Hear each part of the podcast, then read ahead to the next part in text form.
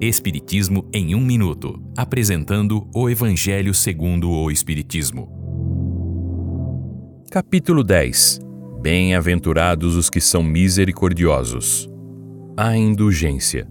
Esta é uma livre interpretação dos textos de José, espírito protetor, João, bispo de Bordeaux, e do Fetre, bispo de Nevers, de 1862 e 1863. Aquele que é indulgente não se ocupa em divulgar os defeitos dos outros. E se estes defeitos forem descobertos, sempre tem uma justificativa séria e correta para atenuá-los.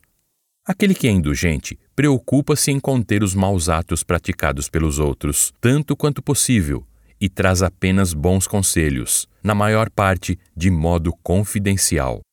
A indulgência é um sentimento doce e fraternal que todo homem deveria praticar, pois ela acalma, enquanto o rigor desencoraja e irrita. A indulgência para com o próximo é um dever. Não se deve julgar alguém com mais rigidez do que julga a si próprio, e não deve condenar no outro aquilo que absolve em si mesmo. Todos têm defeitos a corrigir. Desta forma, ao ser indulgente, empregue o amor em cada ato, fazendo pelos outros o que gostaria que Deus fizesse por cada súplica dirigida a Ele. O verdadeiro caráter da caridade está na modéstia e na humildade. Esta é uma livre interpretação. Livro consultado: O Evangelho segundo o Espiritismo, de Allan Kardec, edição 3, em francês.